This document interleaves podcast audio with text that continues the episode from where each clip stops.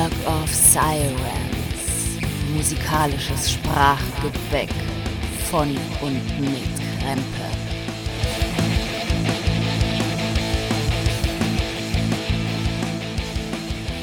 Guten Morgen, Freunde, draußen an den Radiogeräten.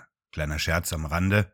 Es ist Montag und äh, ja, für alle diejenigen, die die Zeit vergessen haben, möchte ich es nochmal erwähnen. Es ist Montag, ich sitze hier vor meinem Mikrofon, um euch heute noch die Sendung zu präsentieren, die ich jetzt am frühen Vormittag aufnehme.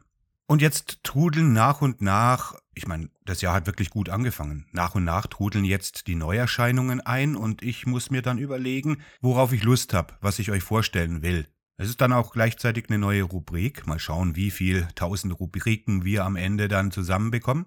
Eine neue Rubrik, die eben die Neuerscheinungen ähm, vorstellen soll. Das ist immer eine problematische Sache. Ich habe mir in den letzten Tagen dann auch überlegt, ob es denn überhaupt Sinn macht. Über ein bestimmtes Thema zu reden, also einer Sendung ein bestimmtes Thema zu geben oder über die Klassiker zu sprechen, die unter Dach und Fach sind, zu denen man auch wirklich konkret irgendwas sagen kann, das ist einfach. Schwieriger ist es dann eben, wenn man so eine Scheibe hört, eine Neuerscheinung, auf die man gewartet hat und die dann richtig einordnen soll. Darum geht's mir auch gar nicht richtig einordnen, sondern es geht mir einfach darum, dass ich euch das vorstelle, was ich halt gerade auf dem Plattenteller liegen habe oder im CD-Fach und dass man sich dann natürlich Jahre später vielleicht gar nicht mehr drum schert, um die Veröffentlichung, die einem zum Zeitpunkt des Erscheinens äh, von den Socken gerissen hat. Denn es geht mir ja hier auch ein bisschen um ein Kompendium. Wenn der Podcast Jahre und Aberjahre, Jahrzehnte und Jahrhunderte weitergestaltet wird, könnte man ja davon sprechen, dass es so ein kleines Lexikon ist oder so ein kleines Kompendium. Oh, Kompendium ist wirklich ein starkes Wort. Aber ich habe mir dann gedacht, doch, mach das, mach das mit den Neuerscheinungen.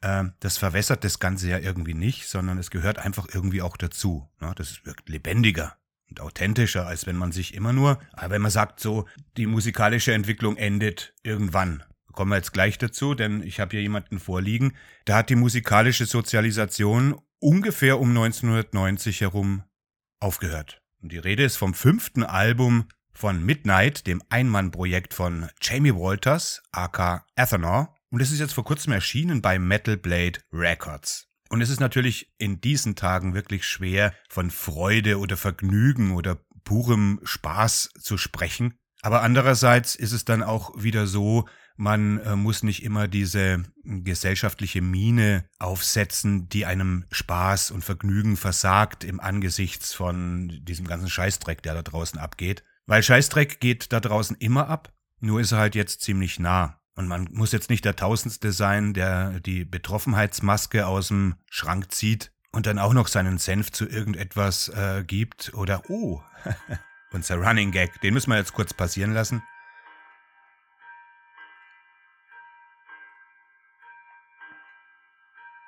Ja, es ist 10 Uhr. Ich kann das Geheimnis lüften. Ja, eben. Und ja, wie sagt man das? Wie drückt man das irgendwie aus? Ne? Hier habe ich jetzt eine Scheibe Let There Be Witchery. Und die ist genau das. Sie, sie bereitet mir einfach nur Spaß und Vergnügen. Es ist in letzter Konsequenz purer Rock'n'Roll aus Cleveland und längst ist Jamie Walters oder Midnight sind keine Unbekannten mehr. Ne? Live hat er ja eine Band, ansonsten macht er alles selber. Und bei Midnight ist eben das Interessante und auch das Merkwürdige, denn Jamie Walters macht seit Satanic Royalty von 2011 überhaupt nichts neu. Ja, die Wurzeln von Midnight führen ins dunkle Jahr 2003 zurück, als er Demos und EPs rausgebracht hat, die auch von der Produktion her noch an die alten Venom erinnern und Venom ist sozusagen das Schlagwort. Jamie ist nämlich selbst der Meinung, dass seine Songs im Endeffekt nur Venom-Covers sind, die aber nicht abgekupfert sind. Äh, also er spielt die Songs nicht nach, sondern Venom-Cover, das meint er in dem Sinn, dass er sich eben an dem orientiert, was Venom früher gemacht hat. Aber jetzt ist Midnight alles andere als eine Rumpelkapelle und tatsächlich, ja, es richtet sich an Freunde der First Wave of Black Metal, a la Venom, Hellhammer, ja, ein bisschen weniger Bathory, aber die frühen Sodom sind auch ein bisschen rauszuhören. Die Produktion aber ist natürlich wesentlich besser und die musikalische Leistung von Jamie Walters ist natürlich, was heißt natürlich, aber sie ist auch besser als die von Venom. Aber das war eben das, äh, ich habe mir gedacht, Midnight ist genau die Band, so wie sich jetzt zum Beispiel Let There Be Witchery anhört oder eigentlich die letzten vier Alben auch von Midnight. So hätte ich mir gewünscht, dass äh, sich Venom in der heutigen Zeit anhört. Und ich meine die echten Venom. Ich meine nicht die Jungs um Kronos, die sich Venom nennen, und ich meine auch nicht die Jungs um Mantas, die sich Venom Inc. nennen, sondern wirklich die Venom der ersten drei Scheiben, die da zum Kult geworden sind. Ich weiß, es gibt auch heute noch Leute, die sagen, Venom ist doch ganz gut. Unbenommen. Wer da Freude hat dran, das ist äh, völlig in Ordnung.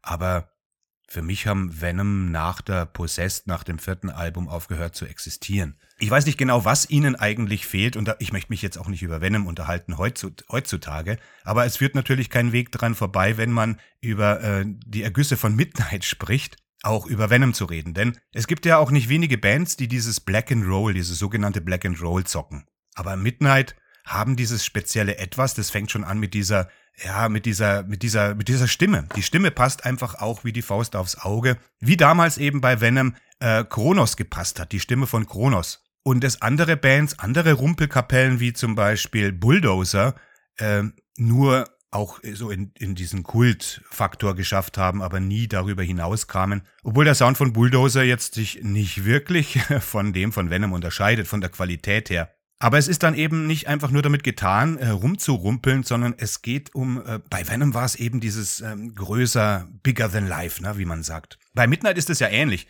Mit seiner brennenden Sense und dieser Punk-Attitüde bringt er den Metal, eigentlich den Heavy Metal wieder in seine Mitte. Abgespeckt bis auf die Basis runter. Reiner Heavy Metal, der sich eben mit, der sich diesen Punk-Einflüssen nicht erwehrt und hier haben wir zehn Lieder auf 34 Minuten. Und jedes dieser zehn Songs ist ein Kracher, ein Riff nach dem anderen. Nichts Innovatives, denn die Musik hat ja ihren Reiz nicht durch Innovation oder Frickeligkeit, sondern einfach durch die Power, durch die Energie und tatsächlich, um nochmal zum Anfang zurückzukommen, von der Freude. Von der Freude und dem Worshipping, sozusagen der First Wave of Black Metal mit ihrem Speed Metal, mit allem, was da einfach drin war. Und es ist, wenn ich Midnight höre, kommt es mir immer so vor, als würde ich mich in eine Zeitschleife setzen. Der Metal hat sich entwickelt und der ist professionell geworden und er ist, Achtung, um politisch mich auszudrücken, in der Mitte der Gesellschaft angekommen. Aber manche wollen das irgendwie gar nicht. Manche finden den Metal zu abgeräumt und an manchen Stellen zu sauber. Und wenn man sich ein bisschen umschaut, was da gerade sowieso passiert in der Metal-Community, in der Metal-Szene, dann sieht man ja, dass man diese Zeitschleife durchaus ernst nehmen kann. So viele junge Bands versuchen, einen Sound zu kreieren, der direkt an die 80er Jahre andockt. Das habe ich ja auch schon öfters gesagt. Und die meisten davon werden natürlich Eintagsfliegen bleiben. Es äh, ist auch schön, dass wirklich jeder heutzutage im Gegensatz zu früher. Früher musstest du dir deine Gitarre oder dein Instrument vom Munde absparen. Du musst, musstest gucken, dass du einen Proberaum bekommen hast. Du musstest andere Jungs finden, die mit dir zocken, weil damals war das mit dem Alleinmachen, mit dem Home Recording äh, überhaupt kein Thema. Du musstest versuchen, ein Demo einzuspielen und dann hast du es eben an irgendwelche äh, potenziellen Plattenfirmen geschickt. Heute ist es einfach, kaufst ein Instrument, einen Computer, ein paar Plugins und legst los und kannst im Endeffekt sofort deine CD produzieren. Das hat eben den Vorteil, dass jeder Musik machen kann, was man auch sollte. Man sollte sich ja entfalten können. Auf der anderen Seite macht es natürlich die Sache auch nicht leichter, weil so wahnsinnig viele Veröffentlichungen rauskommen, dass du sie gar nicht alle irgendwie auf dem Schirm haben kannst. Und da entgeht einem einiges. Ich möchte nicht wissen, wie viele großartige Alben mir schon durch die Lappen gegangen sind, weil ich diesen ganzen, diesen, dieser ganzen Veröffentlichungsflut eigentlich gar nicht mehr hinterherkomme. Und jetzt könnte man sagen, ja, die Magazine helfen da ein bisschen das Ganze vorzusortieren. Aber selbst Magazinen wie dem Rock Hard oder auch dem Death Forever entgehen manchmal Sachen. Die werden dann meistens äh, nachgereicht, vielleicht ein, zwei Jahre später, wenn man entdeckt hat, dass man hier was äh, übersehen hat. Aber natürlich, es ist eine, vielleicht eine erste Hilfe. YouTube ist eine erste Hilfe. Und trotzdem kannst du nicht den ganzen Tag da sitzen. Vor allem, wenn du eine weitere Range hast. Wenn du jetzt irgendwie sagst, ich höre nur speziell, bin nur an dem und dem interessiert, dann ist es vielleicht ein bisschen leichter. Aber ich interessiere mich eben für fast den Metal als Ganzes, würde ich jetzt nicht mehr sagen. Früher hätte ich das gesagt, aber ich bin natürlich dem klassischen Heavy Metal verbandelt, dem New Wave of British Heavy Metal oder der neuen traditionellen Schiene, die seit ja, knapp zehn Jahren über uns hinwegbricht. Ich bin auch an den Bands interessiert, die versuchen ein bisschen den, sich an den 70er Jahren zu orientieren. Ich schaue immer, was im Black und im Death Metal oder im Extreme Metal passiert, wobei das jetzt nicht mein Hauptthema ist, aber da will ich ja auch nichts verpassen. der Sinn dahinter ist ja nicht nur immer gute Musik zu entdecken, weil es äh, tatsächlich, wie Jamie auch gesagt hat, seine musikalische Entwicklung ist bei 1990 irgendwie hat die aufgehört. Und man könnte jetzt sein ganzes Leben damit verbringen, wirklich 1990 als Endpunkt zu betrachten, auch wenn einem dann natürlich viele gute Alben durch die Lappen gehen würden, und sich nach hinten zu orientieren. Das ist eine Lebensaufgabe, denn obwohl ich zum Beispiel meinen Schwerpunkt in den 80ern und in den 70ern habe und das schon seit Jahrzehnten, entdecke ich immer noch neues Material und Material, das ich nicht gekannt habe, sei es als Demo oder es wird ja mittlerweile wirklich fast alles wieder aufgelegt oder wurde in den letzten Jahren immer mal wieder als Limited Edition oder als, als Compilation zusammengefasst, betreffend der Bands, die Anfang der 80er Jahre zum Beispiel nur Singles rausgegeben haben. Und wenn man da ein bisschen dran bleibt, kann man seine Sammlung schon wahrscheinlich vervollständigen nie. Ich frage mich immer, wo diese ganzen Bands herkommen. Im Nachhinein. Also es ist irgendwie, man hat das damals mitbekommen. Oh, jetzt schweife ich total ab. Merkt ihr das? Ich rede jetzt gar nicht über Midnight, sondern ich rede jetzt schon wieder über irgendwas. Aber das hängt ja auch irgendwie alles zusammen. Mit dieser Zeitschleife. Kommen wir mal zu dieser Zeitschleife zurück. Damals war ich ein Venom Aficionado. Obwohl die ersten Metallica geil waren und man äh, in, in diesem Thrash Metal aufgegangen ist und wirklich die Veröffentlichungen gefeiert hat, war Venom so das Überdach. Man hat das nie, man hat nie gesagt, Venom ist meine Lieblingsband an sich, aber die Freunde, die ich damals hatte, die wie ich mit sich mit Venom identifiziert haben, da habe ich mir keine Gedanken gemacht, woran das liegen könnte oder was bei Venom jetzt nochmal das Besondere ist im Gegensatz zu Metallica zum Beispiel oder Slayer. Na, es gibt ja, man gruppiert sich dann ja irgendwie ein und dann aber denjenigen zu fragen, warum es bei ihm Slayer ist und beim anderen ist es Metallica. Natürlich, weil es sich gut anfühlt und weil es irgendwie passt wie ein Mantel. Und als junger Kerl macht man sich da keine großen Gedanken drüber, aber im Nachhinein habe ich mich das oft gefragt, warum dieser Venom-Kult, der sich auch nicht weiterentwickelt hat, der ja, wie gesagt, die heutigen Venom, die beiden Venoms, es langweilt mich. Und die ersten drei aber, die wären in meiner, meiner, ja, Top, was weiß ich, also in dieser, diesem Inselkoffer, wenn ich einen großen Koffer hätte, wo ich einfach einpacken kann, was ich denke, wären die drei ersten Venom-Alben auf jeden Fall dabei. Und das ist tatsächlich dieses Flair, diese Attitüde. Und Midnight, aka Jamie, aka Athenor, verkörpert genau diese Attitüde, die im Metal ein bisschen verloren gegangen ist. Nicht, dass sie weg ist, sie ist schon immer da. Dieses räudige, dieses rotzige, diese punkige, äh, dieses punkige, dieses politisch unkorrekte, dieses äh, bierstinkende. Ne? Oder wie es in einem Magazin hieß, diese so gut kann die Gosse klingen. Und äh, mit Gosse identifiziere ich das jetzt eher weniger, aber wenn man sich darüber nachdenkt, okay, Musik, diese Punk-Attitüde kommt vielleicht aus der Gosse, ja. Aber es ist viel zu einfach, wenn man sagt, das ist einfach nur der ausgestreckte Mittelfinger. Weil das ist ja beim Metal grundsätzlich irgendwie so. Aber was da eben verloren gegangen ist, dass man sich einfach nur noch, man muss nicht immer so dieses tiefe Thema haben. Man muss nicht immer, man muss nicht immer über, philosophische Themen, das ist natürlich alles interessant. Ich meine das jetzt nicht, dass mich das nicht interessiert. Aber manchmal geht es einfach nur darum, eine Platte aufzulegen, äh, verwichste Texte zu haben, eine Dose Bier aufzureisen, als es noch Dosenbier gab, weil irgendwie Flaschenbier passt da irgendwie nicht dazu und Fassbier auch nicht. Also es muss schon eine Dose sein, die man aufreißt und eben in, sich in diesem Gefühl befindet. Und es geht natürlich auch ohne Alkohol. Das hat jetzt nichts mit dem Alkohol zu tun, aber ich meine, ich meine dieses bestimmte Gefühl, wenn du noch nicht besoffen bist, wenn du einfach äh, die ersten Bier drin hast und so an der Schwelle bist, du bist angemuntert, na man sagt ja so schön angeheitert. Und das kann die Musik ja eben auch erreichen. Du bist so in einer gewissen Schwelle, wo es nicht ernst wird, aber wo es trotzdem ernst genommen wird. Und das war ja eben auch diese Angst bei Midnight, die ich äh, früher immer hatte, dass so diese Schwelle zum, zur Parodie. Man könnte ja leicht darauf verfallen zu sagen, Midnight ist eine Parodie der First Wave Bands der 80er Jahre. Aber das, das ist es eben nicht. Viele Black and Roll Bands haben dann so eine gewisse Düsternis, die auch schon wieder in eine ganz andere Richtung geht, obwohl sie richtig fetzen und auch Rock'n'Roll sind. Aber bei Midnight trifft eigentlich alles ganz genau auf den Punkt. Und wenn man die Art, äh, wenn man die Art beschreiben will, dann Venom meets Motorhead meets New Wave of British Heavy Metal, da ist Speed Metal enthalten, wie gesagt First Wave und eine ganze Menge Attitüde. Und mit 34 Minuten reiht sich Let There Be Witchery in die Alben alter Zeit ein. Ich meine, man könnte jetzt traurig sein, weil da nicht mehr kommt und weil man sich vielleicht mehr wünscht von diesem kraftvollen Scheiß, aber für die Art von Musik ist die Spielzeit um die 30 Minuten her das perfekte Timing. Dann haben wir Sense, Feuer, Messer, all diese Accessoires, die auch optisch das ganze Album äh, als puren Heavy Metal ohne Zugeständnisse äh, auszeichnen. Und jetzt habe ich wirklich wie in alten Tagen viel in der Gegend herummeandert. Aber das Besondere an Midnight ist, hier, wir haben zehn Tracks drauf und wirklich herausragend. Also ich meine, Sex Witchery, das kann man sich auf YouTube anhören, das habe ich im Vorfeld auch mir wirklich permanent gegeben. Das ist hier an letzter Stelle, also das zehnte Lied. Manche machen ihr Schaustück ja an die erste Stelle und äh, Jamie hat es nicht gemacht. Also das heißt, du kannst das ganze Album neu genießen, ohne dass du erstmal das Lied überwinden musst, das du sowieso schon fast auswendig kennst.